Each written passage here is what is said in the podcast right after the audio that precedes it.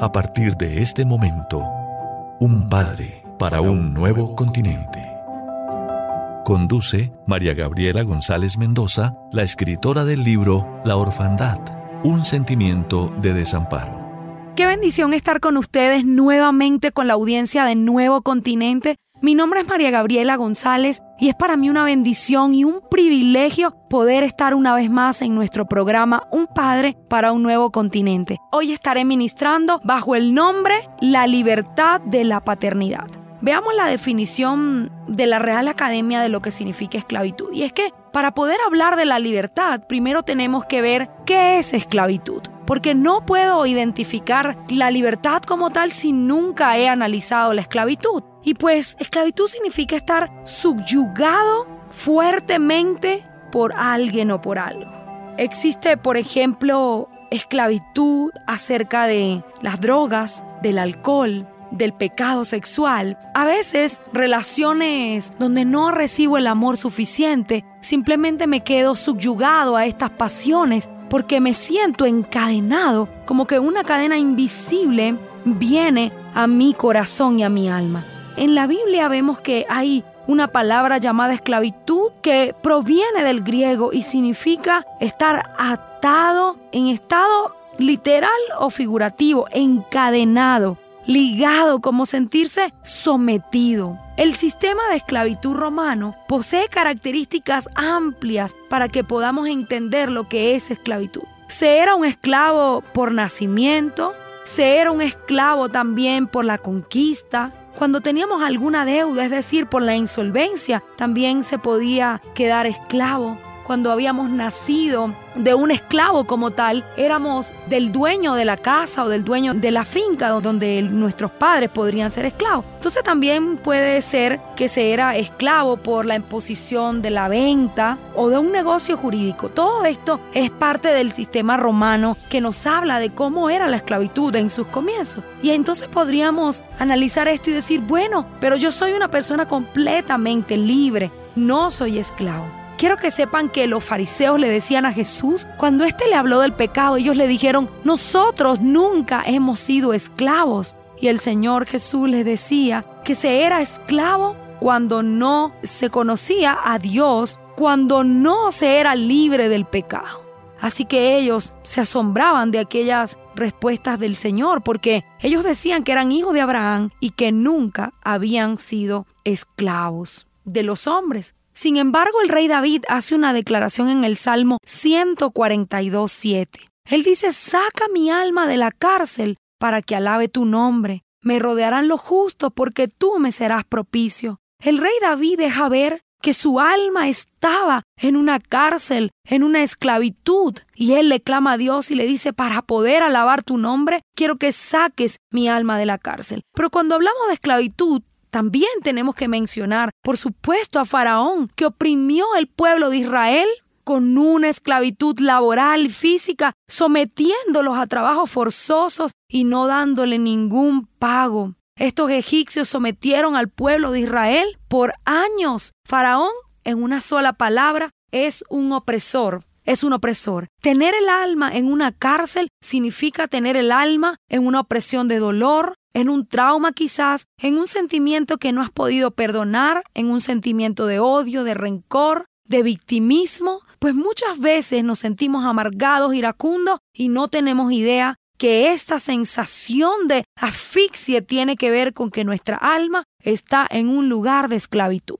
Sin embargo, la escritura deja ver a través de la paternidad de Dios que nos hemos convertido en hijos de Dios y que por esta razón ya no somos esclavos. Esta es la razón por la que la esclavitud se desvanece, porque fuimos comprados con precio de sangre. Y quiero que sepan que la única forma de ser emancipado de la esclavitud en estas formas romanas de esclavitud era que alguien pagara el precio por la libertad, lo que ellos llamaban tarjeta de identidad. Esto solamente se le entregaba a aquellos que podían pagar por la libertad. Y por eso dice que en Cristo somos libertos, refiriéndose a este tipo de esclavitud y de libertad. Y también refiriéndose a que alguien pagó el precio con sangre para que fuésemos liberados. Miren lo que dice la escritura en Juan 8:34. De cierto, de cierto os digo que todo aquel que hace pecado, esclavo es del pecado. Y el esclavo no queda en casa para siempre, el Hijo sí queda para siempre. A esto me refiero con que muchas veces decimos, bueno, yo no soy un esclavo físicamente, pero sí somos a veces esclavos del pecado. Pero la escritura dice en Juan 8:36, así que si el Hijo os libertare, seréis verdaderamente libres.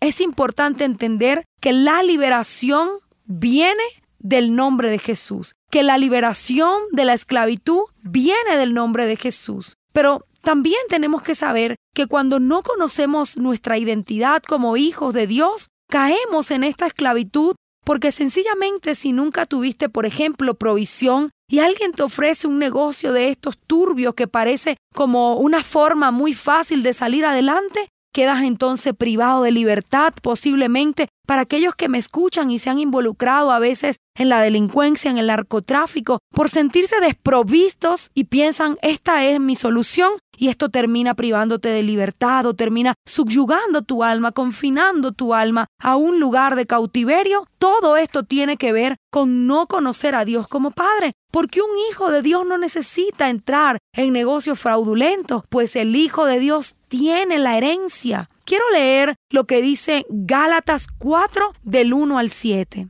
Pero también digo, entre tanto que el heredero es niño, en nada difiere del esclavo, aunque es señor de todo, sino que está sujeto a tutores y curadores hasta el tiempo señalado por el Padre. Así también nosotros cuando éramos niños estábamos en esclavitud bajo los rudimentos del mundo. Pero cuando vino el cumplimiento del tiempo, Dios envió a su Hijo, nacido de mujer y nacido bajo la ley, para que redimiese a los que estaban bajo la ley, a fin de que recibiésemos la adopción de hijos. Por cuanto soy hijos, Dios envió a nuestros corazones el espíritu de su Hijo, el cual clama, Abba, Padre. Así que ya no eres esclavo, sino hijo, y si hijo, también heredero de Dios por medio de Cristo.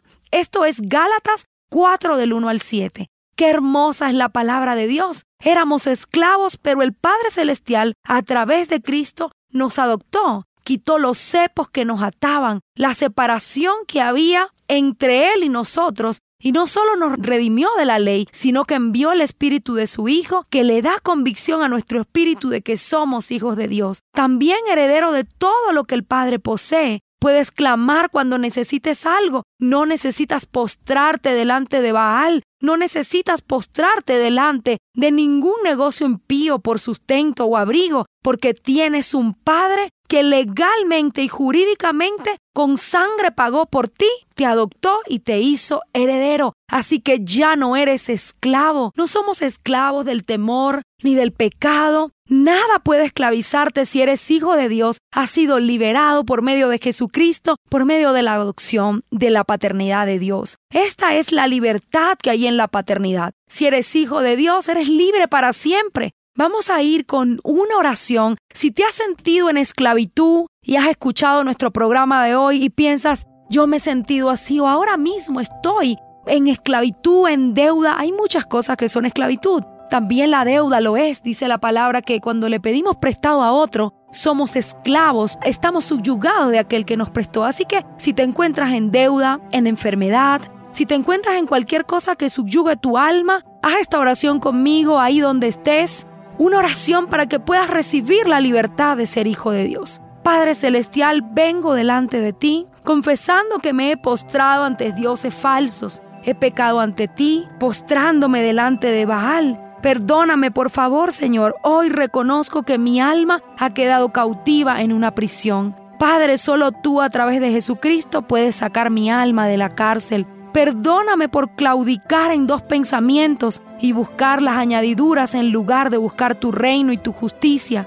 Líbrame de la esclavitud, líbrame de la pobreza, líbrame de la fuerza del opresor, líbrame Señor de la mano de Faraón como libraste a Israel. Líbrame también de todo lo que me subyugue. Hoy renuncio al espíritu de Baal, renuncio a la esclavitud, a la idolatría, a la hechicería, renuncio a la pobreza, a Egipto y a todo lo que sea adivinación, Padre. Renuncio a todo pacto demoníaco ancestral que me haya tenido en esclavitud. Hoy, Señor, te pido que tú cambies mis vestiduras de maldición por vestiduras de justicia, cúbreme con tu santidad. Padre, te pido me concedas la herencia que como a hijo me corresponde, que me sacies de los alimentos necesarios, me proveas vestido y abrigo. Te doy gracias por tu perdón, el cual hoy recibo por medio de la fe en Jesucristo. Te doy gracias porque me has hecho libre por medio de tu Hijo amado. Padre, creo en tu promesa de sustentarme y creo que también le dejarás herencia a mis hijos, a mis nietos. Gracias, oro en el nombre de Jesús. Amén y amén. Si hiciste esta oración, declárate libre de toda maldición, de toda atadura de esclavitud. Ha sido para mí un placer y un privilegio acompañarlos en este día, en este nuestro programa, Un Padre para un Nuevo Continente. No se pierdan la semana que viene y estaremos hablando acerca de otras verdades de la paternidad. Los bendigo en el nombre de Jesús. Amén y amén. La orfandad es un sentimiento de desamparo que está en el alma del ser humano debido a la ausencia de la figura paterna y esta conduce al aislamiento, la soledad, a creer que la persona es incapaz y que está descalificada para muchas cosas. Tal estado trae como resultado la pérdida de identidad.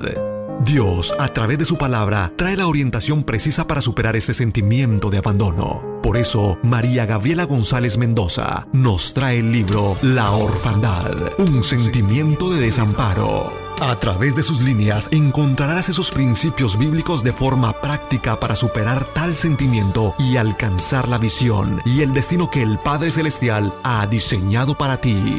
La orfandad, un sentimiento de desamparo, está disponible en Nuevo Continente. Acércate a la emisora o realiza tu pedido al 311-831-4754. Un padre para un nuevo continente. Jesús dijo, no los dejaré huérfanos, volveré a ustedes. Juan 14, 18. Porque usted es nuestra razón de ser, cuenta con nosotros. En internet, nuevocontinente.org. En YouTube, Nuevo Continente. Celular 311-830-4162.